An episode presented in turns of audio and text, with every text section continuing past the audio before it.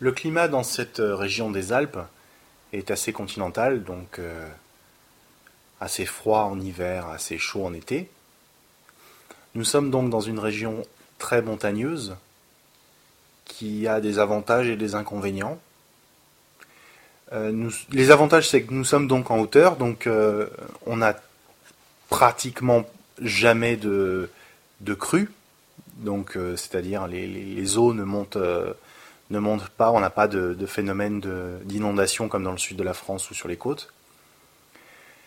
Euh, par contre, on est sur une zone euh, un peu sismique, donc on a euh, quelquefois des tremblements de terre, c'est arrivé, mais jamais rien de catastrophique. Et les montagnes ont cet avantage aussi de bloquer les nuages.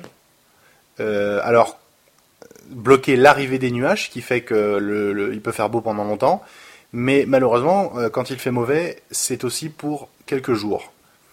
Là où euh, en Bretagne, il va faire beau et mauvais dans la même journée plusieurs fois de suite, chez nous, enfin à Annecy, c'est très très rare. S'il fait mauvais, il va faire mauvais pendant plusieurs jours. S'il fait beau, il va faire beau pendant plusieurs jours. Souvent, c'est comme ça.